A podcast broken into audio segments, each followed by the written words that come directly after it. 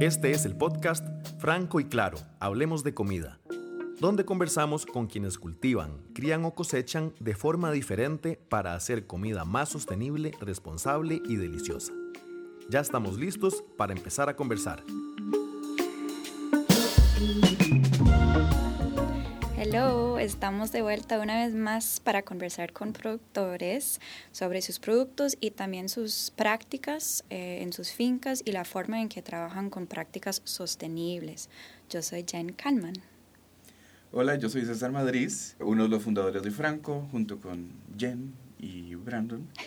Eh, y estamos aquí en el barrio, de hecho, estamos en Barrio Escalante, en un estudio de grabación que se llama Central. Y hoy estamos hablando con Daniel, que Daniel es productor de miel. Un tema que además las abejas yo siento que están de moda y la miel también, porque son muy importantes. Y entonces me emociona un montón eh, tener a Daniel acá. Daniel es alguien que también estoy seguro que mucha gente, si le ve la cara, lo va a reconocer, porque está en la Feria Verde. Eh, y en todas las otras ferias en que tienen puestos. Miel dorada, miel dorada de la bajura. Exactamente. Daniel, bienvenido. Muchas gracias, muchas gracias por, por invitarme y para mí es un placer venir a hablar de, de, un tema tan importante como son las abejas hoy por hoy en el siglo XXI. Hasta tienen eh, ciudadanía en Curridabat. Sí, bueno, hay un montón de municipalidades que se han declarado eh, cantones amigos de las abejas. Y entonces hay un trabajo importante a nivel de gobierno que han pues, destinado recursos para que las municipalidades puedan pues, de, dar herramientas para mejorar la situación de las abejas hoy por hoy. Qué interesante. Pero bueno, antes de hablar de gobierno y temas así un poquito más burocráticos, contámonos, contanos un poquito más del proyecto tuyo y vos qué haces, de dónde sale eh, tu pasión por eh, la miel y las abejas. Bueno, eh, Miel Dorada de la Bajura fue fundada por mi tío, mi tío Carlos Zamora, que ya en paz descanse, él falleció en el 2020, desde 1971. O sea, nosotros hemos pasado toda la vida alrededor de abejas y trabajando con abejas desde siempre. Desde hace algunos años para acá, mis primos y yo nos hemos hecho cargo de la empresa y hemos tratado de llevar adelante pues una idea de una apicultura, como bien lo dice un eslogan que tenemos, es apicultura ecológica. O sea, que eso es, pues sí, tener un sistema donde se produce miel, sin embargo, siempre con mucho respeto y con muchas buenas prácticas con las abejas. Entonces, de, básicamente tenemos toda la vida de estar en eso y como marca comercial en el mercado, pues tenemos ya 12 años. Y antes éramos productores puros, o sea, no, no teníamos marca comercial. Entiendo. Y contame un poco más de vos. ¿De dónde aprendiste? ¿Qué haces? Ok, yo, mi nombre, bueno, mi nombre es Daniel Pacheco Zamora y yo soy licenciado en agronomía. Mm. Entonces por ahí eh, hubo un poco de interés, sin embargo el tema de las abejas siempre fue algo que estuvo dándole vueltas en mi cabeza porque de justamente donde hoy por hoy está la planta de nosotros, ahí es donde nosotros crecimos y vivimos. A la par vive mi mamá. Entonces toda la vida eh, crecimos alrededor de ver abejas y todo esto. Entonces de ahí nace como, como el, el interés, ¿verdad? Sin embargo, quienes más me jalaron en este tema fueron mis primos, Carlos y Luis. Qué interesante. Entonces, sí, bueno, tenés estudios en todo esto. Sí, sí, nosotros, bueno, hemos tratado de, de alguna manera, profesionalizar el, la apicultura. ¿En qué sentido? Es muy común que en este país se dé la apicultura, pero como un side business, digamos que la gente es eh, abogado y apicultor, tiene colmenas, es tal y tiene unas colmenillas. Entonces nosotros nos hemos tratado de enfocar en realmente tener una empresa apícola que dé, que produzca, eh, valga la redundancia, productos y servicios relacionados con las abejas, pero desde la lista profesional. De hecho, eh, mi primo hermano Luis Zamora, que muchos también conocen, eh, él es máster en apicultura tropical. Entonces nosotros realmente hemos tratado de invertir como recursos en realmente aprender y profesionalizarnos en lo que hacemos. ¿Cuántos años tienes vos, Daniel? Perdón. Yo tengo 30 años. Es que vieron, tiene cara de carajillo. Eso sí. Generaciones jóvenes haciendo cosas diferentes. Exacto. Vos hablando de cara de carajillo también. tiene cara de bebé. Bueno, algo muy interesante es que, bueno, vos sos el cuarto invitado de nuestro podcast y la gran mayoría eh, son personas jóvenes que quieren hacer las cosas diferentes en el negocio de la familia también, que lleva muchos años de hacerlo. Eso es algo que Eh, posiblemente vamos a hablar al final de la serie de podcast, pero es como todo eh, algo que tenemos en común, ¿verdad? Mi familia también ha estado en restaurantes toda la vida y pues de alguna manera uno trae como eh, esas ganas de hacer las cosas diferentes. Daniel, nos contaron, la planta de ustedes queda en Santo Domingo, ¿verdad? De Heredia. Está en Santo Domingo, Heredia, en Santo Tomás de Santo Domingo, Heredia. Ok, y los apiarios de ustedes están en muchas diferentes partes del país. ¿Nos puede contar un poquito sobre dónde están ubicados y por qué estas zonas específicamente? Sucede lo siguiente, nosotros somos productores y también comercializadores. Producimos metemos la miel en el estañón y después lo pasamos en botellas y lo llevamos al cliente final. Cuando uno decide tener toda la cadena de producción hasta el cliente final, ¿qué sucede? Como dicen popularmente, o eso, o la chancha o el mecate, ¿verdad? Entonces, ¿de ahí qué pasa? Nosotros tenemos que elegir, ¿verdad? Enfocarnos en algo. Entonces, como hemos tenido una marca que comercialmente ha sido aceptada muy bien y además hemos hecho las cosas bien y a la gente le ha gustado, y pues cada vez tenemos una mayor demanda de los productos de nosotros. Entonces, nosotros tenemos eh, apiarios, tenemos apiarios en el rodeo de Mora principalmente, em, tenemos también en Esparza y tenemos también productores en, en San Vito de Cotobruz y tenemos también productores asociados a nosotros que trabajan bajo los lineamientos que nosotros planteamos de apicultura ecológica.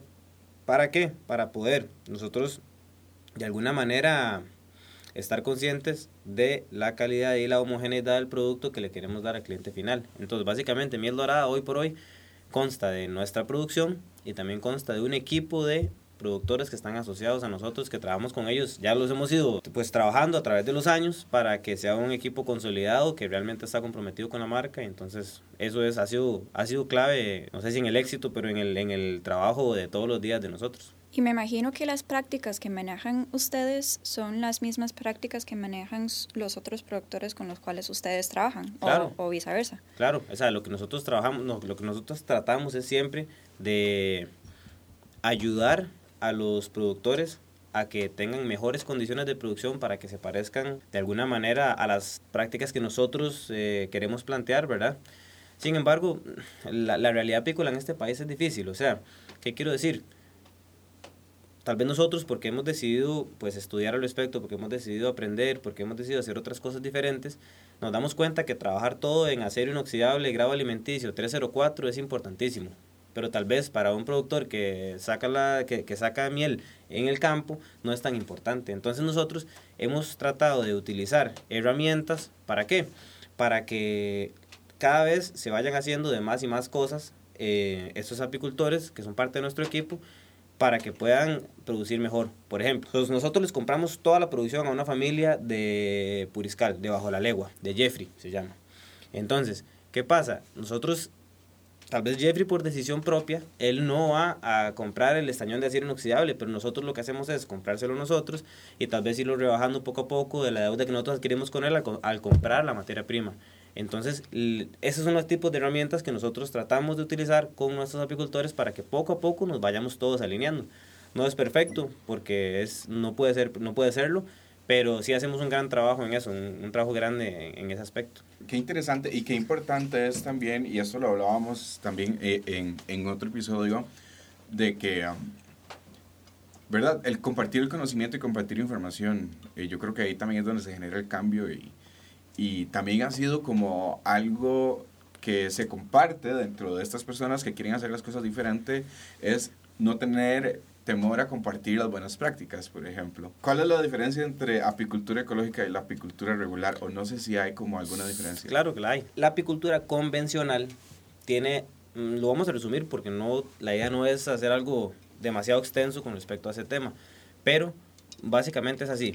La apicultura convencional, devolvámonos, las, las abejas son seres vivos, como ustedes y como yo. ¿Qué pasa? Usted en alguna ocasión podría sentirse enfermo, o podría sentirse débil, o podría sentirse no óptimo, ¿verdad? Eso le pasa a las abejas también, porque son, están ligados a las condiciones climáticas, están ligados a las condiciones generales.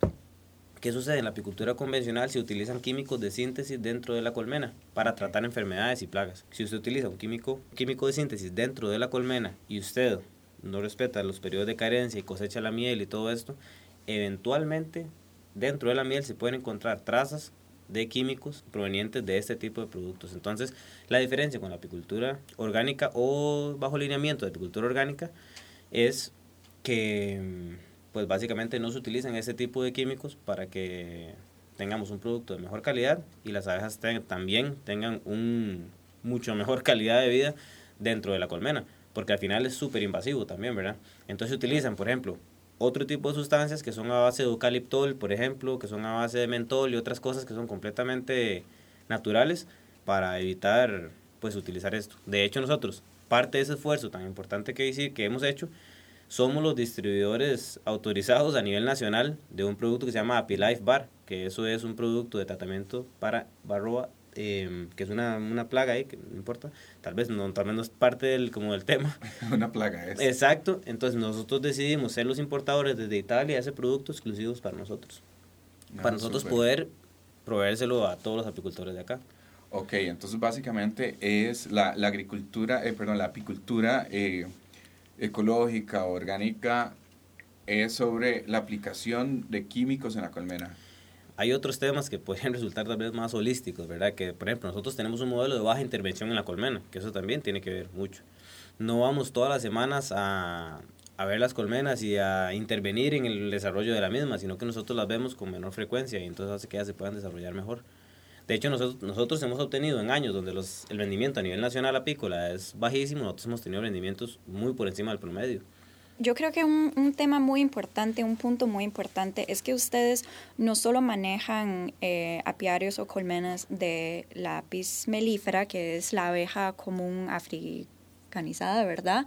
Eh, de que uno puede sacar bastante miel, pero ustedes también tienen un proyecto súper emocionante, súper importante sobre las abejas nativas sin aguijón de Costa Rica. ¿Nos puede contar un poquito sobre ese proyecto? Claro, claro que sí antes de hablar del proyecto como tal, es importante que nos pongamos en contexto, digamos, en, el mundo. O sea, veámoslo así. Normalmente, cuando usted le pregunta a una persona qué tipo de abejas conoce, le va a decir, ah, sí, la abejita maya, la rayada con amarillo y negro. Ok, está bien, conoce esa, muy bien. Pero ¿qué pasa? En el mundo hay más de, más, hay más de 20.000 especies de abejas. Ya ahí nos estamos diciendo, bueno, entonces, ¿qué pasa? O sea, ¿dónde están ese montón de abejas? En Costa Rica hay más de 850 especies de abejas, que son un montón. Y de esas 850 hay alrededor de 58 que pertenecen al grupo de los meliponinos, que esas son las abejas nativas sin aguijón. Entonces ahí nos estamos contextualizando en este momento. Pero ahí vamos a la otra, al otro, al otro tema importante. Si ustedes tuvieran que decir del 100% de todas las especies de abejas del mundo, ¿cuál, ¿cuál porcentaje dirían ustedes que viven en colmenas? ¿Por cuántos millones de colones? Exacto. colmenas, como las colmenas que son así de, de, de cera y... Sí, tal, es, quiero que usted me, me, El porcentaje. Ajá. Como un 5%. 5%. ¿Y el resto cómo viviría?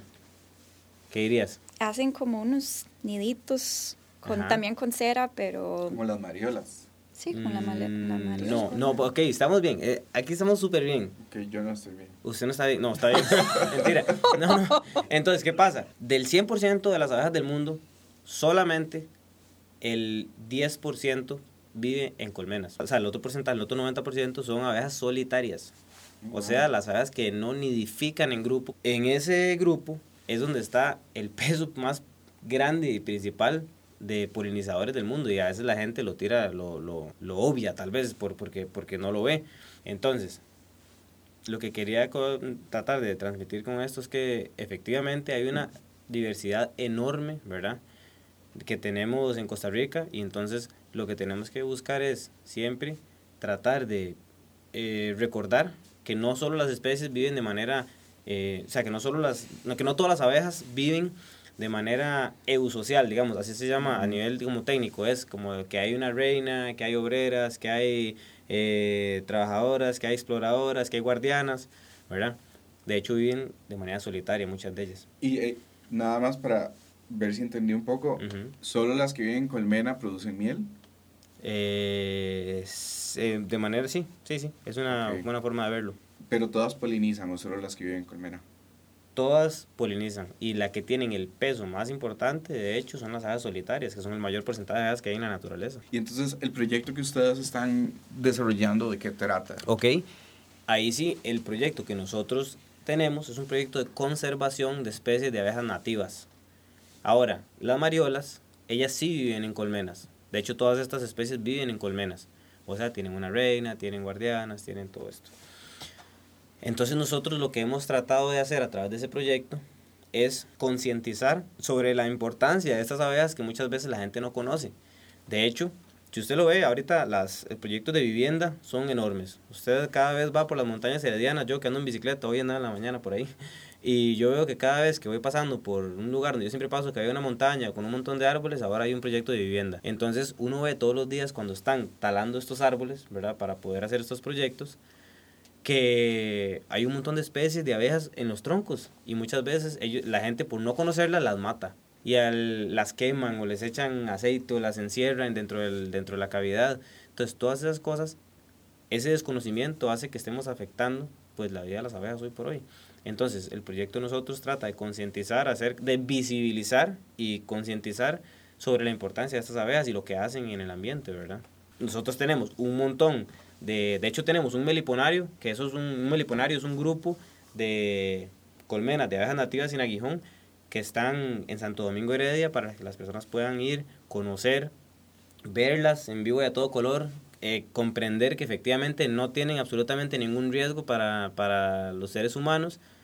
Y eso ha sido muy exitoso porque a la gente le ha encantado el proyecto y cada vez no es raro hablar de una mariola o hablar de un picúzaro, de un soncuano, de un tamagá o lo que sea. eso, es, eso es interesante.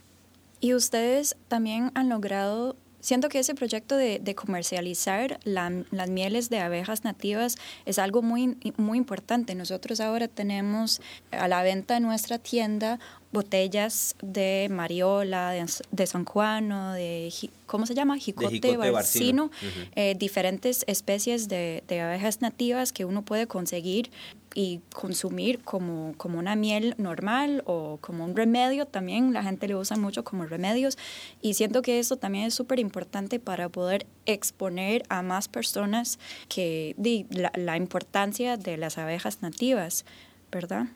Claro que sí. De hecho, todas estas mieles han sido investigadas por el CINAT, el Centro de Investigaciones Apícolas Tropicales. Entonces estas mieles se, se, consumen en cantidades pequeñitas para fines medicinales. Y por supuesto, organolépticamente son deliciosas, en olor, sabor, color, todo es, es, es riquísimo. Pero eh, como las abejas producen cantidades muy pequeñas y nosotros nunca le cosechamos eh, toda la miel a las colmenas, no es como que hay una grandísima disponibilidad siempre para poder tener como de las otras abejas que sí producen una cantidad mayor.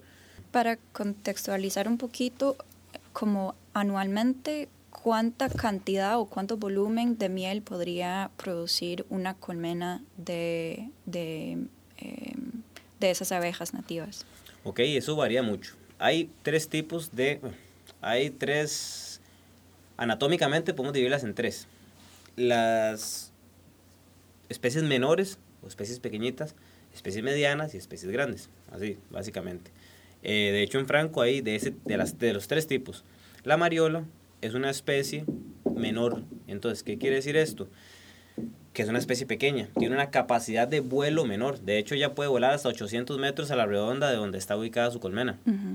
Eh, entonces, ¿qué hace esto? Esto también hace que ella tenga una menor capacidad de eh, producción de miel o de acumular recursos, de acumular reservas, ¿verdad?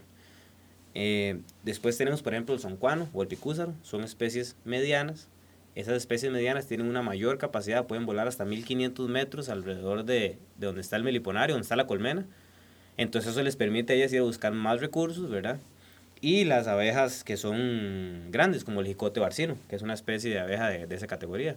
Esas vuelan muchísimo más y entonces tienen mayor capacidad de ir a, adquirir recursos. Entonces, eso varía.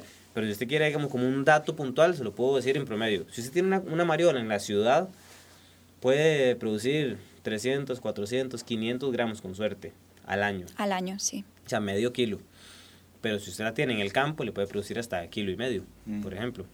¿Cada abeja o la colmena? La colmena, anualmente. Sí. Sí, exactamente. Por ejemplo, un picúzaro puede, o un soncuano pueden producir 4 o 5 kilos sin ningún problema. Okay. Entonces eso varía según el tamaño, pero va aumentando conforme la abeja tiene mayor capacidad de ir a adquirir pues recursos. Sí, interesante. Daniel, con este proyecto que ustedes tienen, eh, yo podría tener una colmena en mi casa. eh, ¿es, ¿es, una de las posibilidades o cómo, sí, por supuesto. ¿Cómo puedo ser parte de?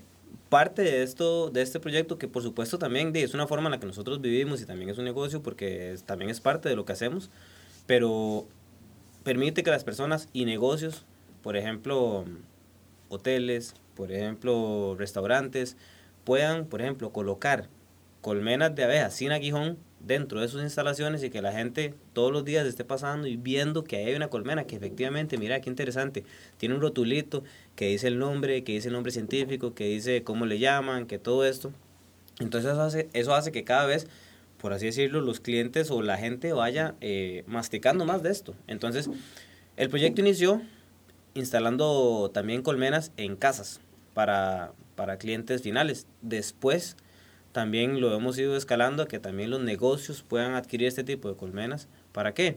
Para que efectivamente la gente, bueno, primero es un, es un factor totalmente diferenciador y creo que aporta mucho el tema de sostenibilidad y conservación, ¿verdad? Por parte de cualquier persona o cualquier empresa. Pero más allá de eso, creo que es importante que la gente lo vea todos los días. Como dicen, si uno ve algo todos los días, se le deja de hacer eh, eh, ajeno al, al, pues al, al, vocabulario o a la, de todos los días, ¿verdad? Entonces creo que ese es uno de los puntos altos de eso. Cuando instalamos la primera en Franco, entonces. Exacto, eso es, eso es, de hecho es interesante, yo ahora hablaba con, el otro día hablaba con Jane de que, de que nosotros, eh, de hecho yo quería ir hoy a visitar y con las varillas de radiestesia y marcar cuáles son los, los cruces telúricos donde se podrían instalar colmenas y todo esto, entonces Sí, claro, o sea, nos encantaría y eso es muy bonito y creemos que, bueno, ya ha tenido mucho éxito un montón de, de lugares. qué emoción. Y ya, ya, ya entendemos un poquito mejor sobre las prácticas eh, ecológicas o conscientes que ustedes tienen eh, en la producción de la miel, pero al nivel de calidad, ¿cuál es la, la diferencia entre la miel que ustedes produzcan y la miel que uno puede comprar, por ejemplo, en, en la calle, que venden como 500 mililitros para mil colones? Ok. Ok, eso es una buena pregunta, es un tema complejo. Vamos a ver, en el 2000, eh, no sé, 2019 creo que fue, el Make hizo un muestreo a nivel nacional de miel, ¿verdad? Marca la redundancia. Y entonces hizo, hizo un, un, muestreo a nivel nacional y creo que había sido el 60 y resto por ciento eh, salió adulterado. Entonces, ¿qué pasa? Adulterado es que no es miel, que es miel con otra cosa. O sea, no, no hay muchas cosas entonces, ¿qué sucede? En este país la miel se adultera por montones, porque realmente a nivel de regulaciones son, son pocas las personas que realmente pues estamos con, haciendo todas las cosas pues, pues bien, creemos nosotros. ¿Qué pasa? Hay un catálogo de, de Senasa, de hecho, de, de mieles puras y de mieles adulteradas. Entonces, poco a poco, las marcas que han salido con mieles adulteradas han, han empezado a aparecer ahí. Entonces, hay un tema bastante importante, por, eso lo saqué a colación, porque usted me dice, bueno, esas mieles que son, que valen, eh, no sé, una botella en 3 mil. Eso, a nivel, digamos, cualquier persona que conozca el negocio de la miel va a saber que es imposible que eso sea miel pura, ¿verdad? Entonces ese es el primer tema. Pero si hablamos de la diferenciación de mieles de calidad, viene por lo siguiente. Nosotros producimos todo bajo lineamientos de apicultura orgánica. ¿Qué sucede? En Costa Rica, hasta el momento, no es posible certificar una miel como orgánica porque no hay una norma técnica para hacerlo. Hay, hay normas técnicas en Guatemala, hay normas técnicas en Estados Unidos, hay. Pero en Costa Rica yo no puedo decir, mira, es que sí, yo me, yo me certifiqué por la normativa número tal, tal, tal, tal. Eso no existe. Entonces eso es un tema que ha costado como homologar para poder certificarse como miel orgánica, a pesar de que usted haga todas las prácticas. Entonces, eh, estamos, estamos claros, eh, ok, entonces nosotros producimos bajo lineamientos de apicultura orgánica, estamos ahí bien. Nosotros extraemos toda la miel, por eso estoy mencionando eh, características de diferenciación.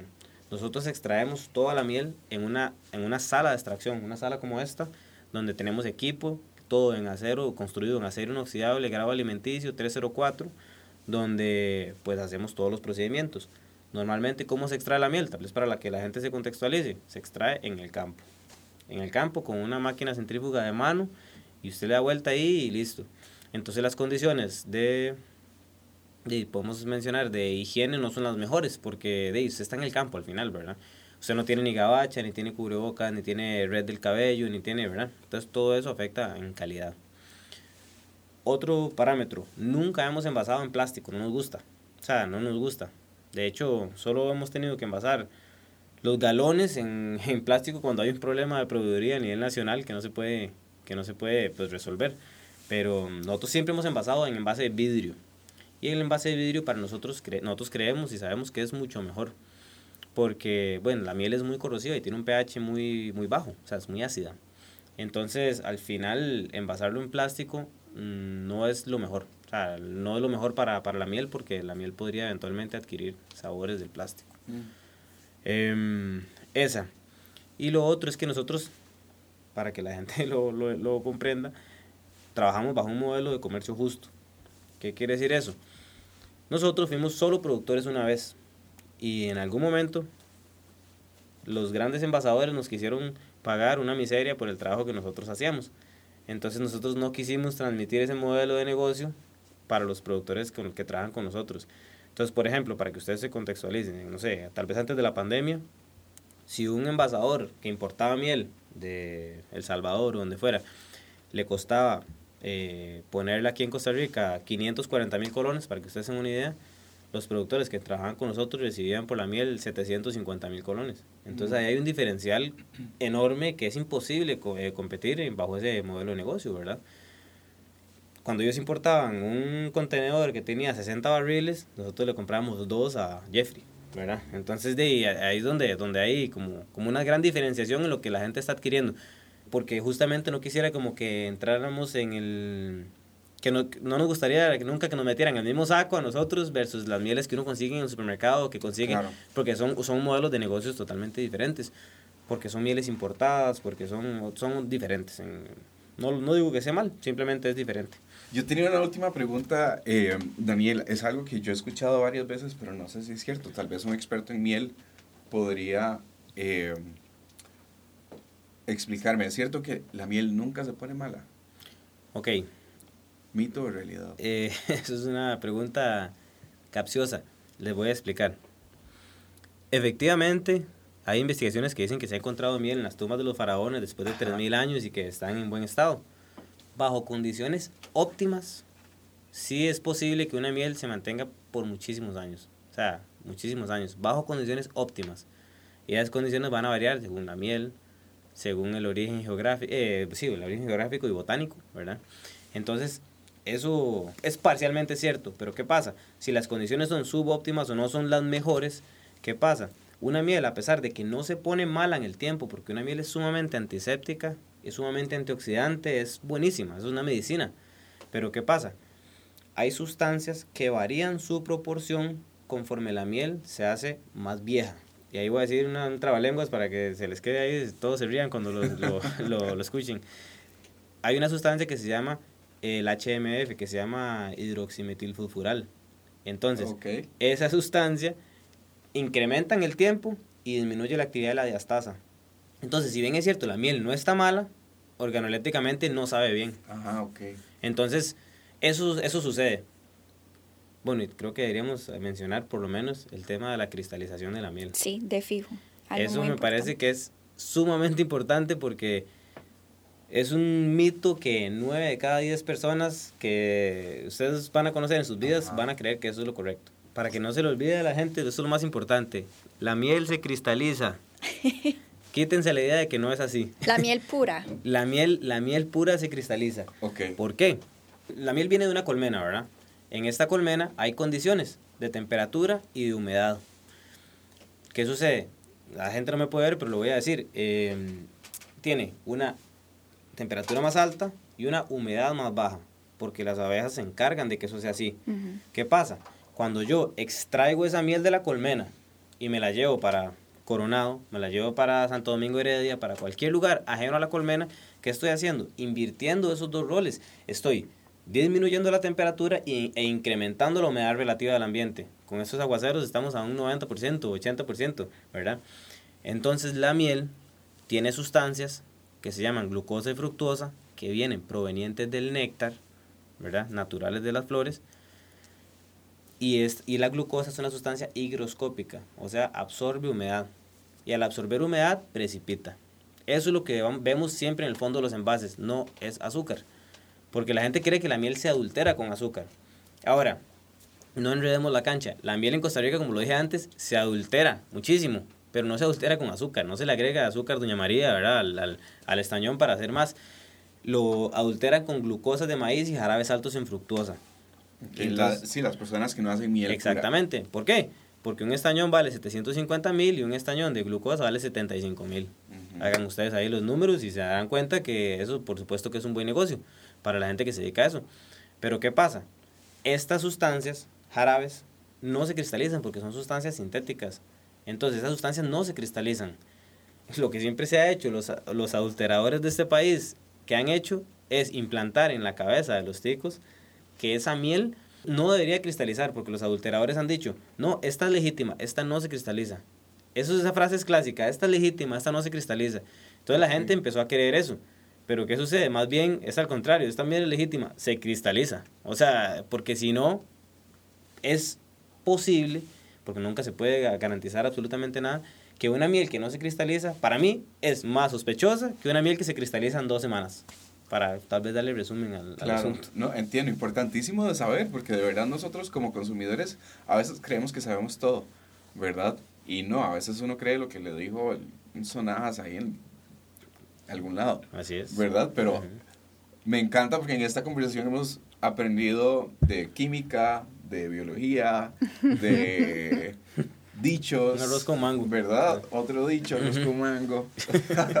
Pero no, todo porque, ¿verdad? Es, es importante entender que lo que uno cuando uno va a un restaurante y pide algo, hay mucho conocimiento detrás, hay, hay mucho, mucha toma de decisiones importantes y eso es precisamente lo que queremos eh, visibilizar cuando vas y compras una miel a Franco, ya, ya estás aprendiendo de química y de, biología, ¿verdad? Eh, que si voy a pedir el bowl de frutas y, ¿verdad? Y, viene con miel de miel de la bajura, pucha, es, es, diferente ya saber todo esto. Pero bueno, no, Daniel, muchísimas gracias. Eh, para mí es un placer. Eh, pocas veces, la verdad, tenemos la oportunidad de hablar como y sentarnos a hablar de miel, hablar de, de los productos que compramos y pocas veces tenemos la oportunidad de transmitir todo este conocimiento. Para mí es un placer y un honor también estar sentado al frente de una persona de mi edad eh, y con Jen, que... No parecemos. ¿Verdad? No, ¿verdad? con Jen, que, que, que, que yo soy mucho más mayor. No, Jen, es que yo digo que Jen ha vivido siete, eh, siete, siete, vidas, diferentes porque sabe de demasiado. Qué bueno. Y que en cada vida ha sido cuatro profesiones distintas. Entonces Jen lleva siete por cuatro y haga usted la mate. eh, no, y Jen ha hecho la verdad un trabajo maravilloso eh, poniéndole atención a lo que compramos y a quién y por qué. ¿Verdad? Entonces, eh, para mí es un honor estar con ustedes dos. Daniel, ¿dónde la gente puede saber más de ustedes? Bueno, nosotros tenemos Facebook, eh, tenemos Instagram, tenemos página web y a nombre así como de Miel Dorada de la Bajura. Y ahí nos buscan, ponemos información súper bonita, videos muy bonitos que también hablan un poco sobre de dónde viene nuestra miel. De hecho, si escuchan este podcast, si se van directamente a la página web o al, o al, o al Facebook, van a ver videos que hablan sobre quiénes somos nosotros, de dónde viene nuestra miel, videos, fotos, todo esto que es muy bonito también para que la gente pues de alguna manera se familiarice más con, con, con nosotros. Muchas gracias. Daniel, muchas gracias. Gracias a ustedes. Muchas gracias a todos ustedes por escuchar. Este, este podcast ha sido como muy interesante en, en, general, porque más allá de hablar de productos, yo creo que hemos aprendido un montón. Entonces, sí, espero que sigan aprendiendo con nosotros y nos escuchamos en la próxima. Muchas gracias. Chao, gracias.